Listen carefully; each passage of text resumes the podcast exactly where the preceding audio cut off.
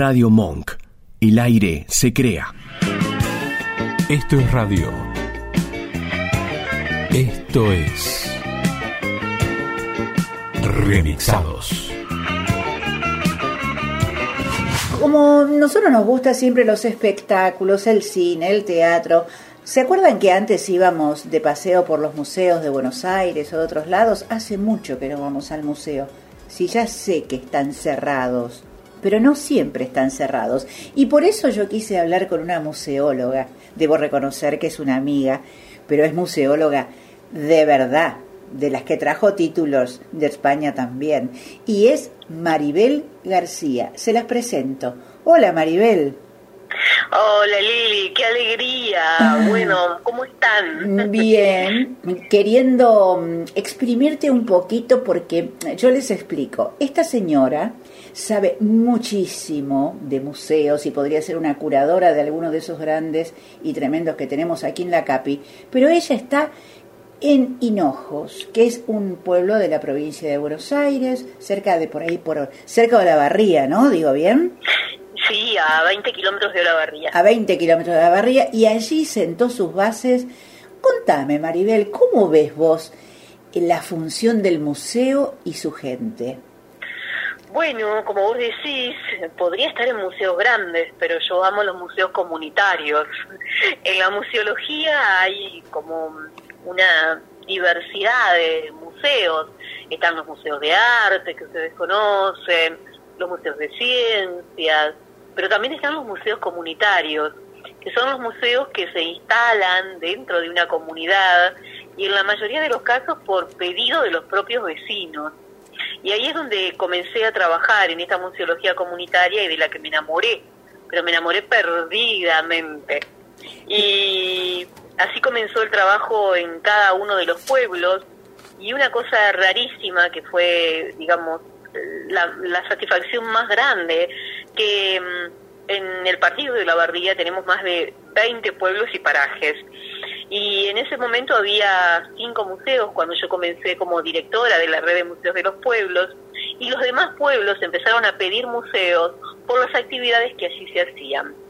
Y entonces es ahí donde el concepto de museo, de ese lugar como, como un lugar cerrado, silencioso, eh, como mausoleo, digamos, claro. es donde se cambia por esta idea de museo, porque museo significa el lugar de las musas, y no de las musas inspiradoras, no solamente, de las musas que hacen, que están con la música, con el arte, con la poesía, y es ahí donde justamente entra el museo en esos espacios, ah, en el lugar donde los, los, digamos, aquellos visitantes son nuestros objetos, y no lo quiero decir como objeto, pero mm. sí como lo más valioso que podemos llegar a tener, y nuestra gente lo más valioso que podemos llegar a tener dentro de una de nuestras muestras. Me permito eh, contarles que yo hace cosa de 10 años este, íbamos en un en un ómnibus narradores que eran los 50 que cuentan,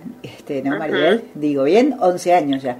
Bueno, y mm, cumplimos este año. Bueno, entonces íbamos de pueblo en pueblo porque están muy poquita distancia uno del otro y en cada uno nos recibían, pero esos museos eran la sala de una casa, o sea, es la comunidad que abrió parte de su patrimonio, de sus casas o de sus viviendas, digo mal, algunos eran sus viviendas. claro que sí. Para, para mostrarnos allí objetos, objetos este, que son entrañables para ellos y cada uno con historias. Sí, justamente eh, ahí está la punta del ovillo, ¿no? Eh, nosotros podemos entrar a anticuarios y vemos objetos antiguos. Cuando entramos a un museo comunitario es donde vemos objetos que tienen un sentido, que tienen una historia, que tienen una vida, objetos que se cuentan, que pertenecieron a alguien, que formaron parte de la historia de una familia, que estuvieron en esa comunidad. Entonces el objeto pasa a ser algo realmente importante, tan importante como la historia del que la cuenta y la historia que cuenta. Sí, porque nos recibían allí en cada uno de los sitios y nos explicaban, nos explicaban. Sí, De, o sea, son, son los guardianes de las cosas, ¿no? Claro, los propios vecinos los que realmente se hacen cargo de, de, su propia historia. ¿Quién mejor que, que, el vecino que alambró y que sembró, que te cuente cómo es un alambrado o una, o una siembra o una cosecha? Digamos, eh, em, que, que venga justamente desde la historia oral, ese relato oral para nosotros es maravilloso. Y ahí fue donde pudimos unir la narración oral con la historia oral y así estuve durante mm, nueve años eh, dirigiendo esa red de museos de los pueblos. En ese momento fundé tres museos municipales comunitarios. Bueno, cuando viene el gobierno de Cambiemos, me prohíben la palabra comunitario. Eh, eh, fueron muy malos tratos, no querían museos abiertos con la gente, no me permitían hablar con la gente, por lo tanto decidí renunciar. Así que renuncié porque tengo convicciones y tengo formas de ver la vida que, que no me permitirían estar en un lugar solamente para, para, para que me paguen un sueldo, ¿no? Y ahí me quedé sin trabajo y al poco tiempo me llamaron de la ciudad de Tapalqué y en Tapalqué comencé a trabajar en un museo comunitario en la localidad de Croto recuperando una vieja estación abandonada. Con el tiempo recuperamos la estación, trabajamos con todos los vecinos y se inauguró el museo de la estación de Croto. Y al tiempo me llamaron de la ciudad de La Prida para un museo del agua de cuatro pisos, contando la historia del agua, justamente en un lugar donde sigue produciéndose eh, la llegada del agua a toda la ciudad. Y es ese inmenso tanque de cuatro pisos que cuenta la historia del agua desde el principio de la humanidad, desde los pueblos originarios, cómo veían el agua, en el último piso con una ardija plástico donde vos entrás y en esa cúpula son todos peces que se iluminan de forma fluorescente en la oscuridad. Así que es todo un trabajo que hacemos junto con la gente, junto con la comunidad, y esa es mi forma de ver la museología social y la museología comunitaria. Y ahora, hace muy poquito, estamos terminando ya el Museo Municipal de la ciudad de Tapalqué, que va a ser un museo eh, ejemplo para toda la provincia de Buenos Aires, eh, hace unos 15 días estuvo acá el gobernador de la provincia de Buenos Aires, Axel Kicillof, y le mostramos el video y bueno, él hizo hincapié en la importancia que tuvo Tapalqué justamente porque fue uno de los lugares, eh, digamos, eh, donde se asentó uno de los fuertes más grandes que tuvo esa mal llamada campaña al desierto, pero sí se produjo algo que es muy interesante, que es una una increíble relación entre los pueblos originarios y aquellos que habían llegado a estas tierras. Así que bueno, hay muchos testimonios de ello y, es una historia muy, muy buena para poder darla a conocer y para poder mostrarla a la gente. Bueno, pero Maribel, se vino la pandemia, los museos tuvieron que cerrar sus puertas y Maribel García, que no pudieron con ella sacándola de Olavarría, al salir de Olavarría, siguió por Tapalqué, se vino a vivir en Hinojo. ¿Y ahora qué haces como museo? Bueno, eh, yo sentí que no podíamos estar cerrados, que no podíamos estar eh, sin contarnos las historias. Y entonces, eh, en la primera semana de la pandemia dije, había leído a Oran Pamuk, Oran Pamuk es el premio Nobel de Literatura, eh, el que escribió justamente la novela El Museo de la Inocencia, que se la recomiendo, que es maravillosa, quien después de la novela crea el Museo de la Inocencia con los objetos de los personajes ficticios de esa novela. Eh, y él dice, bueno, algo muy especial, eh, en esto de que los museos se tienen que centrar más en las historias de las personas de todos los días, porque por ahí los más conocidos siempre se contó su historia pero ¿quién conoció, por ejemplo, la historia del cocinero de San Martín? Si no hubiera cocinado, los soldados no hubieran podido llegar a donde llegaron, no hubieran podido pasar los días que pasaron. Entonces siempre se contó la historia desde un lugar y muchas veces se dejó de lado a mucha gente. Entonces, Pamuk dice que el futuro de los museos también está en el interior de nuestras casas. Y pensando eso, yo dije, bueno, entonces podemos hacer un, un, vivo en Facebook contando la historia de los objetos que cada uno de nosotros tiene en su casa. Y así fue que surgió Las Musas en Casa. Y ahí, bueno, lancé la propuesta y en la semana tuvimos más de 100 videos de la gente contando de sus objetos queridos, de sus objetos añorados, de, de por ahí canciones y música y ahí se unió el Museo de la Inmigración de Capodimonte de Italia que le gustó nuestra propuesta y entonces nos empezaron a mandar videos desde los pescadores de esa zona de Italia. Y, y las cosas, y las hermosas cosas que, los objetos que mostraban los italianos. Ah. No, no, impresionante, impresionante. Pues, la eh, verdad que esa ollita en que los pescadores cocinaban eh, sus pescados cuando se dejaban de, de trabajar y las redes y cada cosa que nos iban mostrando nos iban, pero bueno, encantando. Y a su vez ellos iban encantando cuando nosotros les contábamos cuántas historias de inmigrantes italianos teníamos, tenemos en nuestro claro, y cuántos objetos traídos de Italia, ¿no?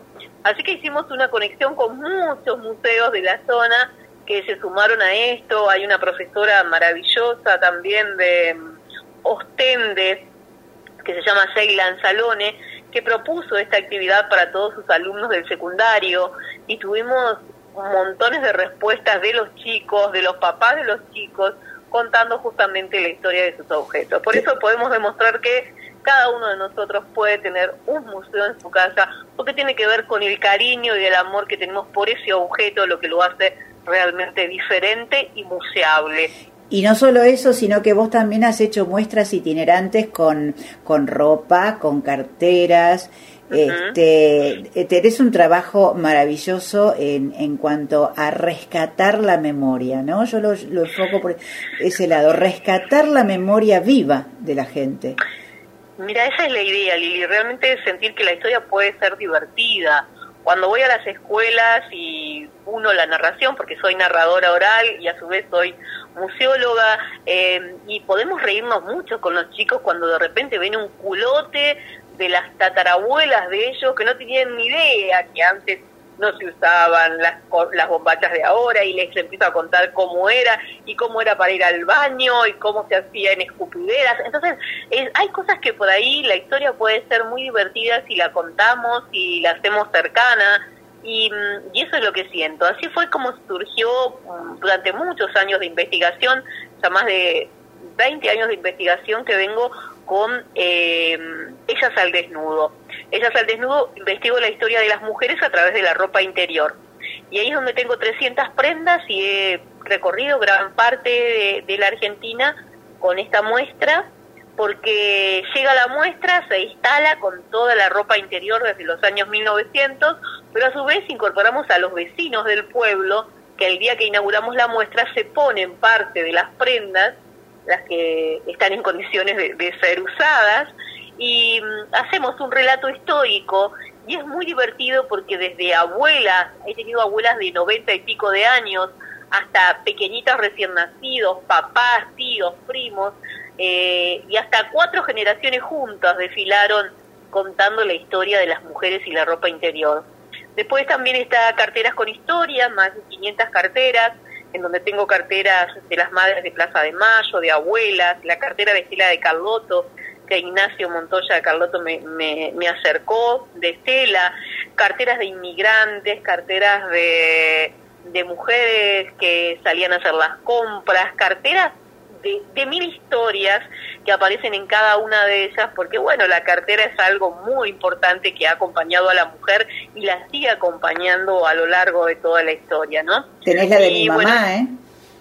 Ahí, ahí está, esa cartera preciosa que vos nos donaste, que, que tiene ese avalorio tan especial en la parte superior, de marfil. preciosa, de marfil, que es de color crudo y que bueno, también cuenta su historia. Así que cada uno de, los que fueron aportando a lo largo de nuestro camino saben que, que este título de guardiana de historias, que así se llaman mis talleres, ahora estoy por empezar a, brindar un taller de narración e historia, ahora justamente online, eh, así me siento, ¿no? Eh, guardando, resguardando toda esa historia, esa memoria para que sigan vivas de alguna manera, para que esas historias no mueran, para que los objetos realmente vuelvan a tener sentido a través de lo que contamos por ellos.